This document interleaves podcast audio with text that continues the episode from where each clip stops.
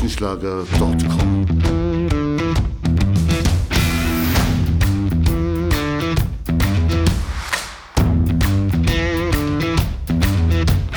Energie für Körper und Geist. Der Podcast für dich und andere Menschen, die mehr aus ihrem Leben machen wollen. Hier geht es darum, das Beste aus dir herauszuholen. Aus deinem Körper, deiner mentalen Stärke, deiner Ernährung und deinem Lifestyle. Und jetzt viel Spaß mit deinem Gastgeber, Erich Frischenschlager.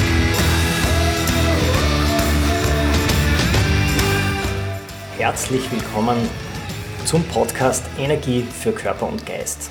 Ich freue mich, dass du heute wieder dabei bist und ich habe heute ein sehr interessantes Thema mit einem sehr interessanten Studiogast. Das kann ich dir schon versprechen, das passt auch genau in unsere Zeit rein die im Moment ja sehr stark vom Shutdown und vom Coronavirus geprägt ist. Ich habe dir in den letzten beiden Podcast-Episoden von meinen Videokursen erzählt. Das erste war die Home Challenge für Kids mit Bewegungsübungen für zu Hause. Das ist sehr gut angenommen worden. Da haben mehrere tausend Schülerinnen und Schüler inzwischen zugegriffen und viele sammeln Punkte für ihre Klasse zu Hause. Es gibt auch jede Woche neue Videos drinnen und da kann ich nur sagen, weitermachen, weiter tun, die Kinder weiter motivieren, bis diese kritische Phase vorbei ist. Wenn du das natürlich weiterträgst und, und diese Idee an, in deinem Umkreis weitergibst, dann wird die Idee auch weiterleben, vielleicht sogar über diese Shutdown-Zeit hinaus. Der zweite Kurs, den ich dir in der letzten Episode vorgestellt habe, ist das EF Power Body Training. Das ist ein sehr innovativer und vor allem effizienter Kurs, wie du in kürzester Zeit deinen Körper wieder auf Vordermann bringst und dass du zu Hause auch aktiv bleibst. Auch dieser Kurs ist sehr gut angenommen worden. Ich habe jetzt für jeden Trainingsplan die eigene Übungsabfolge mit Videos sodass du in einem durch, ohne lange zu suchen, zu deinen Übungen kommst. Den 50-prozentigen Osterrabatt, der ja eigentlich heute zu Ende ist, den haben wir jetzt auch noch erweitert. Den gibt es noch einige Tage, also wenn du schnell bist, dann sichere dich jetzt noch den Kurs zum 50-prozentigen Rabatt. Und damit aber zum heutigen Thema. Perspektivenwechsel als Methode in kritischen Lebensphasen. Und ich habe einen echten Vollprofi als Interviewgast. Es ist Klaus Vollmer. Er ist Wirtschaftspsychologe, er ist Trainer, Berater und Coach in den verschiedensten Institutionen und er ist freiberuflich Lehrbeauftragter an der Ruhr-Universität Bochum. Zudem ist er Buchautor. Er hat im letzten Jahr das Buch Perspektivenwechsel als Methode veröffentlicht. Und ich könnte mir keinen passenderen Interviewgast gerade in diesen schwierigen Zeiten vorstellen als Klaus Vollmer. Ja, Klaus Vollmer ist schon online. Ich wünsche dir mal einen schönen guten Morgen. Hallo Klaus. Ja, hallo Erich, ich freue mich. Ja, ich freue mich auch, dass ich dich im Podcast habe heute. Du bist ja Wirtschaftspsychologe und wir haben ja derzeit eine Situation, die noch nie da gewesen ist, dass die Wirtschaft wirklich weltweit runtergefahren ist, in den einen Staaten mehr, in den anderen weniger. Was sagst du als Wirtschaftspsychologe zu diesem Phänomen? Was macht das mit uns? Wir sind ja alle ein Teil dieser Wirtschaft vom System her. Ja, also zunächst geht's mir jetzt auch als Wirtschaftspsychologe ähm, wie ganz, ganz vielen äh, anderen. Und ähm, ich habe mich auch gefragt, was passiert hier eigentlich gerade und wie geht es weiter? Und ich erinnere mich auch noch ganz genau, wie es ähm, im Januar in Wuhan losging und äh, ich im Fernsehen die, die Bilder gesehen habe äh, mit den leeren Straßen und den Menschen mit den Masken, die vereinzelt rübergingen. Und äh, es war ganz weit weg. Es war unendlich weit weg, wie viele Bilder, die man im Fernsehen sieht für mich. Und nach Karneval kam es dann auf einmal ganz, ganz nah und weniger als 100 Kilometer hier von, von mir, ich bin ja im Ruhrgebiet zu Hause entfernt in Heinsberg, ähm, ging es dann los und da kam es für mich sehr, sehr nah. Und dann bin ich natürlich auch äh, durch alle Gefühle durchgegangen, durch die wir gehen. Und ähm, habe gesagt, so schlimm wird es schon nicht werden, aber ähm, war auch irgendwo geschockt und äh, war gefrustet, weil auch bei mir jetzt langsam begann es dass äh, Aufträge wegbrachen und da komme ich jetzt auch langsam zu dem Wirtschaftsthema. Da geht ganz, ganz vieles im Einzelhandel, in der Beratung, in der Dienstleistung, geht natürlich in, in Richtung Null. Und ähm, ich aus meiner professionellen Distanz, wenn ich jetzt in die mal reingehe, als, als Wirtschaftspsychologe halte jetzt drei Aspekte für, für ganz wesentlich bei den Unternehmen und den Organisationen, aber auch in der Gesellschaft. Und das Verständnis auf der einen Seite, das Zusammenhalt und ähm, das ist aber auch Zuversicht. Und ähm, ich glaube, Verständnis ist einmal ganz wichtig. Ähm, wir sind alle in einer Situation, ob wir jetzt Führungskräfte sind, ob wir Manager sind, ob wir ähm, Familienväter sind, egal in welchen Rollen wir unterwegs sind, das ist eine völlig neue Situation. Und ähm, darauf reagieren wir emotional, wir haben Ängste, wir sind unsicher, manche stehen vor Ex Existenzfragen, die groß sind. Und wir müssen uns gegenseitig zuhören, wir müssen Verständnis äh, entwickeln, dass wir einfach sehr, sehr hilflos sind. Und wir kommen aus dieser hilflosen Situation äh, am besten raus, wenn wir dann, und jetzt komme ich zu dem zweiten Punkt, im Zusammenhalt praktizieren. Und ich finde es toll, wie das auch in, in, vielen, in vielen Gemeinden, in vielen Unternehmen, aber auch zwischen den Unternehmen stattfindet, denn das reduziert Angst. Wenn wir alleine nicht weiterkommen, aber spüren, da sind auch andere, mit denen wir zusammenstehen und gemeinsam Ideen entwickeln, dann kommt man weiter und dann kommen wir auch zur Zuversicht und die ist ganz, ganz ähm, äh, enorm. Und ähm, wenn Whiskybrennereien Desinfektionsmittel herstellen und Kleiderfabriken und Nähstuben Masken machen, das, da, entsteht dann auch eine, eine Situation heraus, dass wir sagen, ja, da geht's, da geht's weiter und, ähm, und das ist wichtig. Wir müssen jetzt reinkommen in die Situation, dass es weitergeht, Zuversicht haben und, und daran glauben, dass wir aus vielen Krisen, dass wir da besonders ähm, gut gestärkt rauskommen und mit neuen Ideen. Und ähm, das haben viele Krisen gezeigt, auch wenn es manchmal schwierig ist, in der Situation selbst dran zu glauben. Mhm. Ja, ich glaube, das Verständnis und der Zusammenhalt, das sieht man an den Bildern, auch in den Nachrichten, dass sich die Menschen in Österreich bei uns und ich glaube auch sehr gut in Deutschland an die Bestimmungen halten, an diese Abstandsbestimmungen und dass man sich nicht zu weit wegbewegen soll. Also alles, was das Virus ein wenig eindämmt. Das kann man sehr gut sehen und die daraus entstehende Zuversicht ist teilweise auch abzulesen an diesen Initiativen, wie Betriebe sich umstellen und andere Dinge dann forcieren, genau. In, man sagt ja auch in der Wirtschaft, dass sie sehr, oder zumindest der Börsemarkt sehr abhängig ist von Optimismus und vom Pessimismus. Ja. Glaubt man dran, dass die Wirtschaft steigt? Die Nachrichten sind ja eigentlich sehr schlecht, trotzdem reagiert die Börse eigentlich jetzt nicht sonderlich. Die, Im Gegenteil, es ist anfangs gefallen, aber jetzt steigt sie wieder. Gibt es dafür eine Erklärung? Ja, also ich glaube, es ist am Anfang sehr, sehr stark gefallen, wenn man sich die, die Zahlen ähm, anschaut. Ähm, der, der deutsche Aktienindex ist ja massivst ähm, eingebrochen. Er war ja auch ähm, über 13.000 und ist in, enorm gefallen in, in der kurzen Zeit. Und ähm, da steckt natürlich dann die, die Fantasie drin und die, die große Sorge, dass die Gewinneinbrüche sind, dass, Umsatz, dass Umsatzeinbußen kommen und, ähm, und kleinste Hoffnungen sind dann natürlich auch wieder das, was das Ganze nährt und dann auch wieder steigen lässt. Wir haben natürlich jetzt noch lange nicht wieder die Kurse erreicht, die wir vor dieser Situation hatten. Aber ähm, es ist tatsächlich Psychologie und da ist Hoffnung und Angst, also die Emotionen sind die Aspekte, die das, das Börsengeschehen genauso beeinflussen wie den, wie den Alltag ähm, wenn man sich das anschaut, was die Konsumenten machen und, und Hamsterkäufe. In, in Deutschland ist es in der Tat Toilettenpapier, was also jetzt ähm, in den Regalen nicht mehr zu finden ist. Und Hefe ist nicht mehr zu finden und Mehl als ähm, also es ist, äh, es ist verrückt, es ist Psychologie, in, in der ähm, Situation sind Hoffnung und Ängste, die gar nicht mal in dem Maße rational begründet sind, das, was unser Verhalten bestimmt. Das Klopapier-Thema, das gibt es auch in Österreich, kann ich nur bestätigen. Ich habe dein Buch hier im Schreibtisch Perspektivenwechsel als Methode. Strategien, Tools und Übungen zur Persönlichkeitsentwicklung. Du hast das Buch im letzten Jahr veröffentlicht. Kannst du unseren Hörerinnen und Hörern ein wenig erklären, was es mit dem Perspektivenwechsel an sich hat? Ja, also ähm, ich habe versucht, in diesem Buch Anhaltspunkte zu geben für den, für den Lesern in, für den Leser in schwierigen Situationen Potenziale abzurufen, wenn wir festhängen, wenn wir nicht mehr weiter wissen, wenn sich alles im, im Kreis dreht. Und ähm,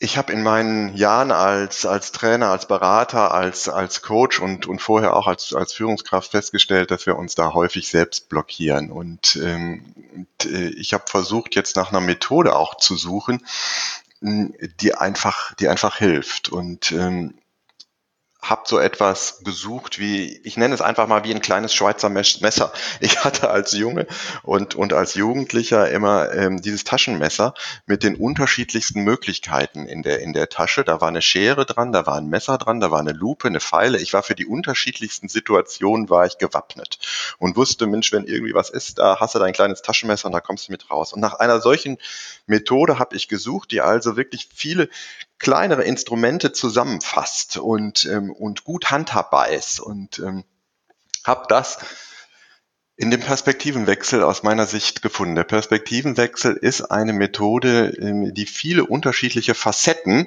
in sich birgt und in den unterschiedlichsten Situationen, wenn wir festhängen, wenn sich alles im Kreis dreht oder wir aber auch in Gesprächen mit anderen, in Konflikten festhängen oder in Teams nicht mehr weiter wissen, für uns sagen können, okay, jetzt müssen wir einfach mal eine andere Perspektive einnehmen. Wir müssen versuchen, jetzt mit einer anderen Blickrichtung an das äh, Thema heranzugehen, um neue Lösungsmöglichkeiten, um neue Wege zu finden. Und das versuche ich also in diesem Buch ähm, darzustellen. Es ist geprägt so von, von meinen Erfahrungen, die ich in den 20, 30 Jahren jetzt also gesammelt habe in den unterschiedlichsten ähm, Beratungs- und, und Coaching-Situationen. Und ähm, Hast du ein Beispiel ja. vielleicht, wie du ähm, mit einem Perspektivenwechsel eine Situation verändern kannst? Also ich erinnere mich jetzt ähm, sehr, sehr gut jetzt auch nochmal an, an eine ähm, junge Dame, die gar nicht lange her hier bei mir war und ähm, die mit, mit Pauken und Trompeten ähm, durch Prüfungen gefallen ist, obwohl sie immer sehr, sehr gut vorbereitet war. Äh, die beherrschte den Stoff aus dem, aus dem FF und ähm, wir haben dann im, im Coaching hingeschaut, wie sie das macht. Und ich, ich versuche im Buch das Ganze auch an dem, an dem Filmbeispiel, an der Metapher des Films deutlich, deutlich zu machen. Denn äh, gerade im Film wird ja sehr, sehr viel mit unterschiedlichen Kameraperspektiven gearbeitet. Ähm, es werden verschiedene Blickwinkel genutzt, um verschiedene Emotionen hervorzurufen. Und ähm, wir haben im Coaching dann einfach mal hingeschaut, auch mit welchem inneren Film sie das schafft, diese junge Dame, ähm, tatsächlich in der Situation, wenn es drauf ankommt, all das, was sie, was sie eigentlich kann, zu vergessen.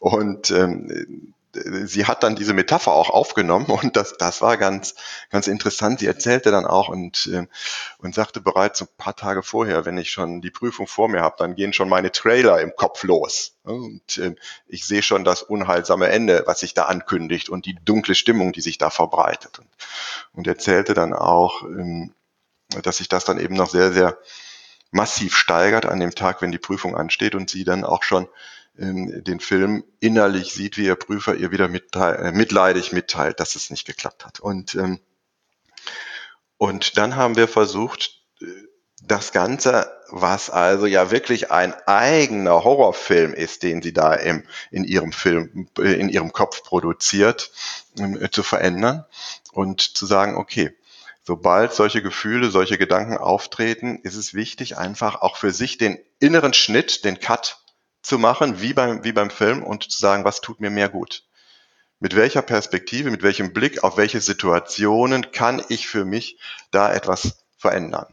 Und ähm, gibt es Situationen, gibt es Blicke auf Situationen, die mir da helfen, meine Ressourcen, meine Möglichkeiten auch auszunutzen, auf die zurückzugreifen? Und, und die hatte sie. Sie hatte ihre Erfolgsfilme. Und ähm, sie war Keyboarderin auch und spielte toll in einer lokalen Band und äh, freute sich, wenn sie den Applaus kriegte, Standing Ovations. Und äh, wenn sie sich daran zurückerinnerte, diesen inneren Film einlegte, immer dann, wenn für sie diese kleinen Horrorbilder wieder entstanden und sie in die Angst führten, dann den Blick zu richten in ihre Erfolgssituationen der, der Vergangenheit, dann löste sich auch, auch dieser Knoten. Und sie hat das für sich dann immer weiter trainiert und dadurch eben auch die Möglichkeit geschaffen, sich selbst damit auch zu beeinflussen und ähm, ihre dunklen Zukunftsfantasien dann also zu stoppen. Und so gibt's unterschiedlichste Möglichkeiten des, des Perspektivenwechsels. Ähm, ich kann in die Vergangenheit schauen, ich kann in die Zukunft schauen, ich kann mich von oben betrachten und diese Möglichkeiten einfach aufzuzeigen, war mir wichtig. Mhm. Die Studentin hat dann eigentlich die Rolle des Regisseurs eingenommen und hat gesagt, nein, dieses Ende möchte ich nicht. Ich möchte ein Happy End, hat es so vorbereitet in ihrem Kopf und das hat dann auch so funktioniert, dass das umgesetzt worden ist. Ganz genau, mhm. ganz genau. Das ist etwas, was mir sehr, sehr wichtig ist, diese eigenen Möglichkeiten der Gestaltung mhm. auch zu sehen und ähm, die Botschaft ähm, in dem Buch zu vermitteln, der Regisseur fürs eigene Leben mhm.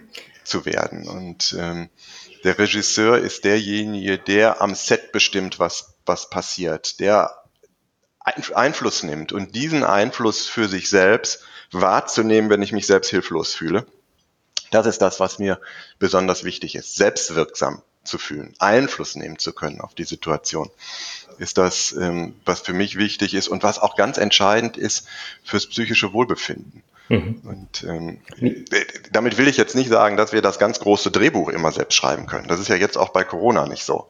Ja, das ist, da sind ganz andere, die das große Drehbuch jetzt mitschreiben. Das sind Wissenschaftler, Pharmazieunternehmen, Politiker. Mhm. Aber in, in, wie in jedem Film gibt es nicht nur den Hauptstrang, da gibt es auch Nebenstränge. Da gibt es Geschichten in der Geschichte. Und unsere, eigenen, unsere eigene Geschichte in dieser großen Geschichte, darauf haben wir Einfluss. Und dafür die Regie zu übernehmen, das ist, ähm, das ist mir das Wichtige.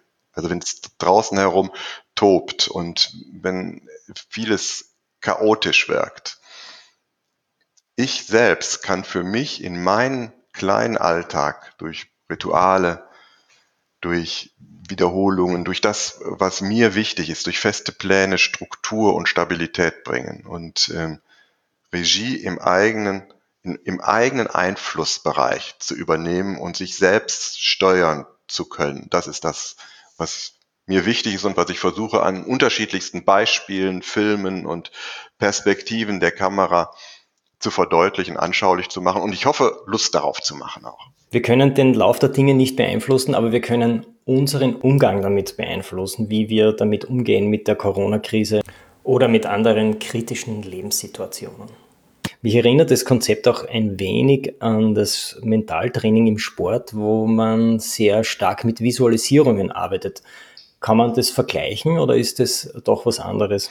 Also auf jeden Fall ist das auch ein, ein Aspekt äh, davon und ist ein sehr, sehr schönes Beispiel auch. Ähm, äh, nehmen wir uns den, den Elfmeterschützen, der ja, ähm, wenn er den Blick auf die gegnerischen pfeifenden Fans wählt und die Kameras äh, und in seiner Fantasie möglicherweise auch dann den Misserfolg vor Augen hat und, und denkt, um Gottes Willen, was passiert, wenn ich den Ball drüber schieße, dann geht natürlich mit hoher Wahrscheinlichkeit der Ball auch drüber. Und stattdessen die Perspektive auf das zu richten, was, was ich möchte, wo der Ball im Netz zappeln soll und ähm, das Äußere ausblenden, die Lösung, den Erfolg sehen und nicht den, den Misserfolg oder die daraus entstehenden Probleme. Da ist eine große Parallelität ähm, für, diesen, für diesen Aspekt auf jeden Fall. Deutlich zu machen, wir haben die Wahl, wohin wir schauen. Und das, was wir sehen, ist natürlich etwas, was uns ganz wesentlich beeinflusst. Ständiger Blick auf Leid und Probleme lässt Gefühle der Ausweglosigkeit und Machtlosigkeit entstehen. Aber Blick auf das, was Erfolg verspricht, auf meine eigenen Erfahrungen oder auf das, was noch kommen mag, löst natürlich Kraft aus und Energie und daraus entstehen Lösungen. Und das ist das ähm, Wichtige. Und es ist eine hohe Parallelität zu dem, was du gesagt hast zum, zum Sportmentaltraining. Ja, das sind Facetten, die auch mit einfließen. Du sprichst in deinem Buch auch über Cutting. Das ist ja ein Handwerk, das in Hollywood sogar mit einem Oscar ausgezeichnet wird jedes Jahr. Du sprichst auch von einem klugen Schnitt. Kannst du uns erklären, was du mit einem klugen Schnitt genau meinst? Ähm, was macht der Cutter mal zunächst? Also er ist ja derjenige, der wirklich die, die Abfolge, die Zusammensetzung, die Dauer von Szenen und äh, das, was der Kameramann eingefangen hat, die unterschiedlichen Blickwinkel, die er gewählt hat, dann in eine bestimmte Abfolge zu bringen und damit auch die Voraussetzung zu schaffen, dass die Wirkung der Bilder erst emotional sich, sich voll entfalten kann. Und ähm, das kennen wir selbst, wenn wir zum Beispiel merken, dass es uns nicht gut geht, wir uns im Kreis drehen, keinen Ausweg aus dem Gedankenkarussell ähm, finden, dann die, diese Szenen werden zu lang. Wir müssen natürlich schon einen gewissen sensiblen inneren Messfühler haben, der uns auch ein Signal gibt, jetzt, jetzt aufpassen, du drehst dich, du drehst dich. Und wenn wir das, wenn wir das spüren, sobald wir das also merken, und je früher wir das merken, und das ist das Kluge an dem Cut, je früher wir es merken, zu sagen, Stopp, Schnitt, Cut, die Filmklappe sozusagen innerlich ansetzen, denn je früher wir es merken, umso, umso leichter ist dann durch entsprechende mentale Bilder oder durch äh, andere Interventionen dann auch gegenzusteuern. Wenn es sehr, sehr spät ist, die Szene zu lange angedauert hat, dann ist natürlich die Erregung entsprechend hoch. Ich bin selbst so gesättigt mit Stresshormonen, dass dann ein Schnitt, der angesetzt wird, es sehr, sehr schwierig hat, diese Emotionen, die entstanden sind, letztendlich wieder einzufangen. Also ich muss sensibel sein für das, was in mir vorgeht und dadurch werde ich befähigt, frühzeitig zu sagen, Schnitt, Cut, raus aus dieser Szene und in eine hinein, die mir dann wieder Ressourcen, Kraft und Energie verschafft. Deine Methoden, so wie der Perspektivenwechsel oder der kluge Schnitt, die haben ja das Ziel, sich aus schwierigen Lebensbereichen herauszunehmen und sich wieder auf seine Ziele zu fokussieren. Du hast ja eine neue Metapher für Ziele gefunden. Du beschreibst in deinem Buch sogenannte Sternenziele. Kannst du uns kurz beschreiben, wie sich deine Sternenziele von anderen Zielen unterscheiden? Klar, sehr gerne. Also ähm, Ziele haben ja was sehr, sehr Motivierendes. Ähm, sie entwickeln einen Sog und üben eine Kraft auf, aus, um, auf uns aus. Ähm, aber sie müssen auch eben klug formuliert sein. Also ich bin jetzt hier ein Hobbyläufer und mache meine fünf Kilometer und wenn ich mir aber jetzt, ähm, jetzt sagen würde, okay, nächsten Vienna City Marathon und ähm, dreieinhalb Stunden, das machst das ist natürlich utopisch. Das, das wird keine entsprechende Wirkung entfalten, die für, für mich motivierend ist, weil es einfach nicht, nicht erreichbar ist. Und ähm, wir müssen uns also fragen, wie müssen Ziele formuliert sein, damit sie auch Energie schaffen, damit daraus auch mit der Erreichung auch wirklich ein, ein, Glücksgefühl einhergeht und ein Glücksgefühl einhergeht, was auch, was auch nachhaltig ist. Und ähm, man liest häufig so in der, ähm, in der ähm, Literatur auch den Begriff der, der Everest-Ziele, die also auch deutlich machen sollen, wir sollen Gipfel erreichen und das ist in, angelehnt an den, an den Mount Everest. Ich habe dieses Bild absichtlich in meinem Buch nicht genommen, weil ähm, der Mount Everest für mich im Moment mehr das, das Abbild für ein, für ein, ich sag mal schon Massentourismus ist, wo sich viele Leute dann mit armen Trägern ähm, auf den Gipfel quälen, manche schaffen es gar nicht und äh, Müllberge hinterlassen. Im letzten Sommer waren ja die Medien voll von diesen Bildern, wie unzählige Bergsteiger sich vor dem Gipfelkreuz aufgereiht haben, um einmal auf den Gipfel des Mount Everest zu kommen. Also fast schon ein Zeichen des Massentourismus. Genau. Und, ähm, und ich glaube, wir sollten mit unseren Zielen klug auch wieder nach den, nach den Sternen greifen. Und was meine ich jetzt ähm, damit? Ähm, es, es hat sich auch in der, in der Forschung gezeigt, Ziele, die wirklich auch Lebensglück ich nehme den Begriff auch ähm, ruhig mal, ähm, mit auf dem Weg dorthin, dorthin helfen, die, die orientieren sich an unseren eigenen Talenten, die orientieren sich an, an dem, was wir wirklich auch innerlich an Stärken spüren. Ähm, Ziele, die uns wirklich glücklich machen, die, die leisten auch einen Beitrag zum großen Ganzen. Das sind nicht, nicht egoistische Ziele, die sich nur an unserem ganz persönlichen Wohl orientieren, sondern die beziehen sich schon auf, auf mehr und ähm, sind auch geprägt von Leichtigkeit und nicht von Strapaze. Natürlich auch einer Anstrengung, die uns auch wirklich an, an neue Grenzen führt, aber trotzdem getragen von, von, einer, von, einer, Freude, von einer Freude und, und nicht von Verbissenheit. Geben Kraft ja, ne, und, und, und bieten einen Weg, der frei ist von, von Angst und, und Zweifeln. Und äh, da habe ich mir überlegt, wie kann man das vielleicht in einen schönen Begriff fassen und habe dann den Begriff Sternziele. Und Stern ist da jetzt auch ein Akronym. Also dass jeder Buchstabe vor dem Begriff Stern für, für, für eine Seite dieser Sternziele steht, den ich für wichtig halte. S steht jetzt für sensitiv, weil es wichtig ist, dass sie von Gefühlen geleitet sind. Die Ziele, die müssen wirklich, die müssen sich gut anfühlen für mich, stimmig anfühlen. Das T jetzt für, für traumhaft, weil es etwas ist, was ich mir schon immer erfüllen wollte. Und das, das E ist für entfaltend, ja, das eigene Potenzial wirklich freilegen, entfalten können. Und, und reich, weil es für jeden wirklich eine Kostbarkeit darstellen soll und N für nachhaltig. Nicht nur heute einmal ganz kurz ein Leuchtfeuer und dann wieder verblasst, sondern nachhaltig. Und Sternziele sorgen für eine innere Zufriedenheit und ähm, ja, und damit auch für, ich sage es nochmal, auch für ein, für ein Lebensglück. Es gibt ja auch die Strategie des Herauszoomens, wenn man sich in einem Problem verfangen hat, dass man von oben herab sieht und wieder das große Ganze sieht und so leichter auf eine Lösung kommt. Kann man das so vergleichen?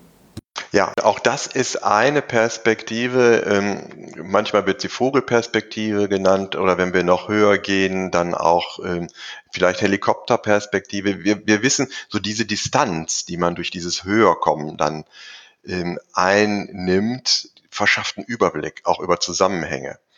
Da wird ein Gesamtbild wird, wird möglich und ähm, je näher wir rangehen, wenn jetzt der Helikopter wieder runtergeht oder dann auch, auch im Film die Kamera ganz nah ranzoomt, dann werden Emotionen sichtbar. Und wir spüren das auch, wenn wir im Kinosessel sitzen, je, je näher man ran ist, das geht uns nahe, sagen wir. Und dann, und dieses Spiel mit, mit Nähe und Distanz, mit ranzoomen und rausgehen, ähm, das ist etwas, was eben auch ähm, Perspektivenwechsel äh, ausmacht. Wenn ich merke, ich bin sehr nah dran, die Perspektive ist so nah, dass ich den Überblick verliere, dann zu sagen, auch hier wieder kluger Schnitt, Cut und zoom raus. Geh jetzt mal nach oben, geh mal in die Vogelperspektive, geh in die Helikopterperspektive, sieh, was auch links und rechts des Themas was mir so durch den Kopf geht, noch zu sehen ist, um Gesamtzusammenhänge zu ähm, entdecken. Auch das ist eine Form des Perspektivenwechsels, die ich versuche ähm, zu beschreiben. Aber auch zeitlich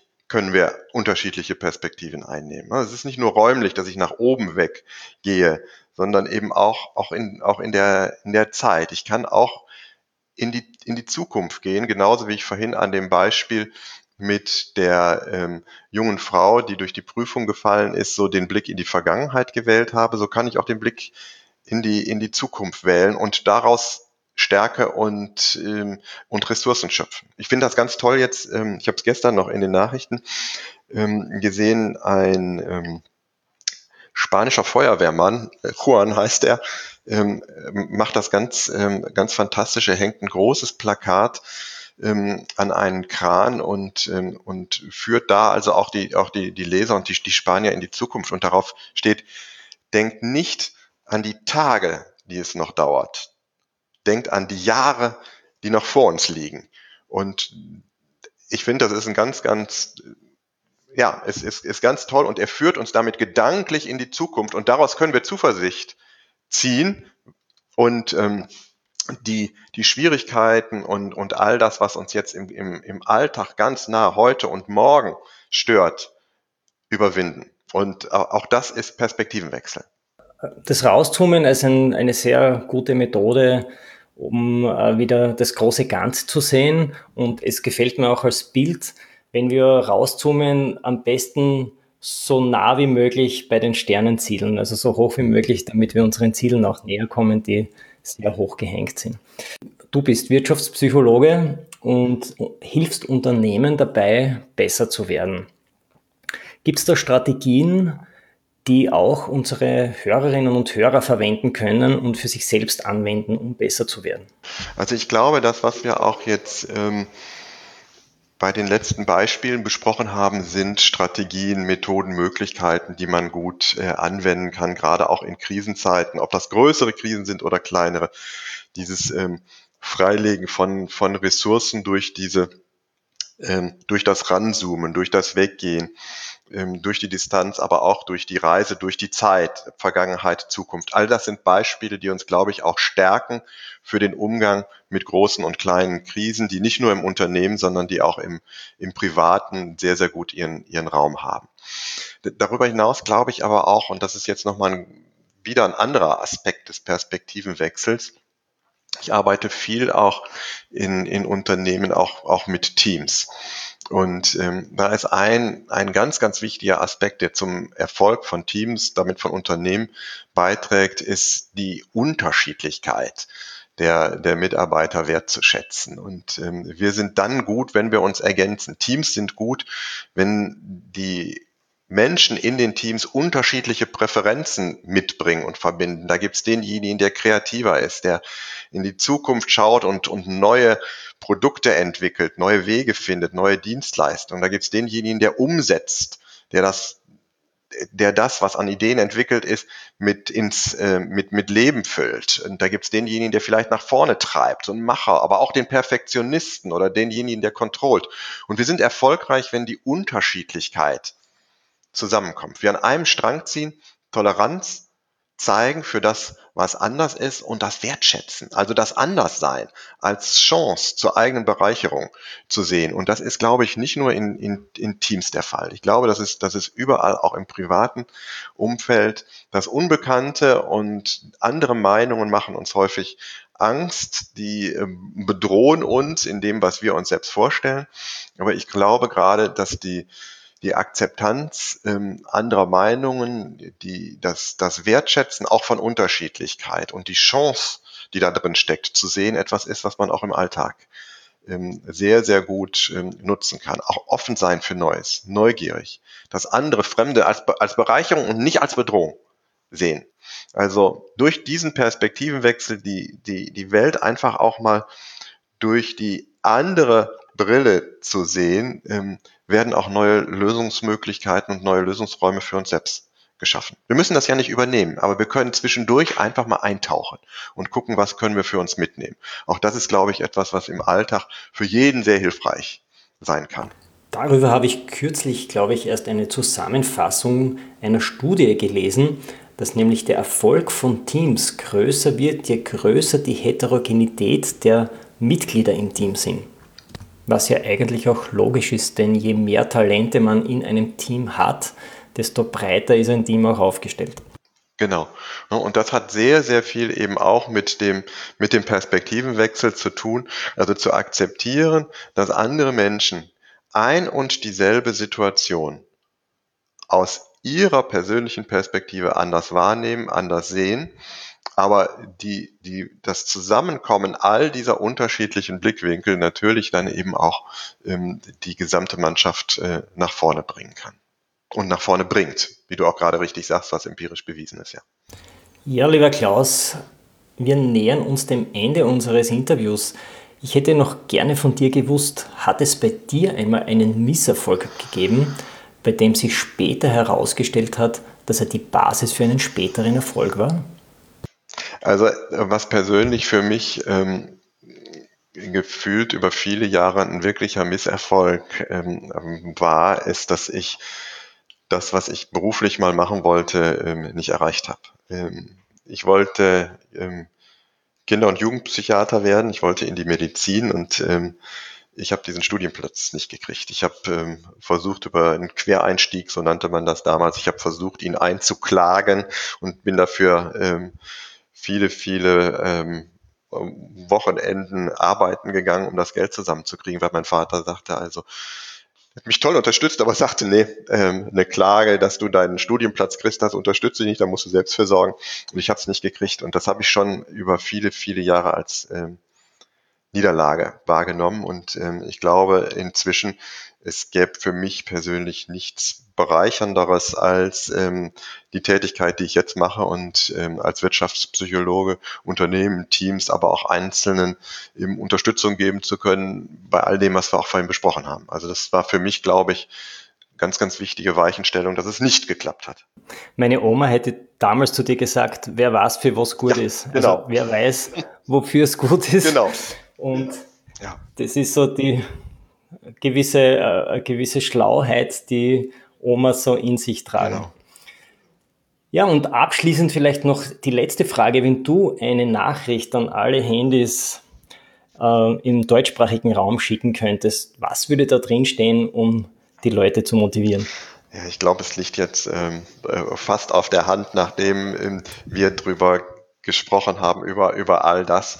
Also das, was ich schreiben würde, ist, werdet zum Regisseur eures Lebens, Film ab. Sehr cool, sehr cooler Abschluss. Ja, Klaus, ich danke dir für das tolle Interview. Sehr interessante Perspektiven haben wir gesehen. Schön, ja. Bewusst Perspektiven, äh, die du uns näher gebracht hast. Ja, wer weiß, vielleicht hören wir uns wieder in einem Podcast. Ich würde mich freuen. Ich würde mich auch freuen, ja, wenn wir dann in anderen Zeiten leben, wenn die Normalität uns dann wieder eingeholt hat und wenn wir wieder ganz normal unser Leben leben können, wie wir es gewohnt sind. Bis dahin wünsche ich dir alles Gute und ich freue mich, wenn ich wieder was von dir höre. Ja, dir auch alles Gute, herzlichen Dank und ich sage auf bald. Tschüss. erichfrischenschlager.com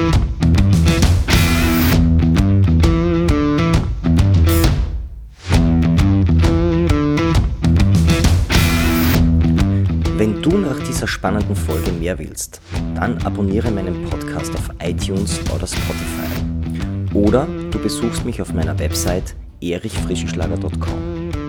Ich freue mich auf jeden Fall auf ein Wiederhören mit dir. Also, mach das Beste aus deinem Tag. Tschüss und Servus aus Graz.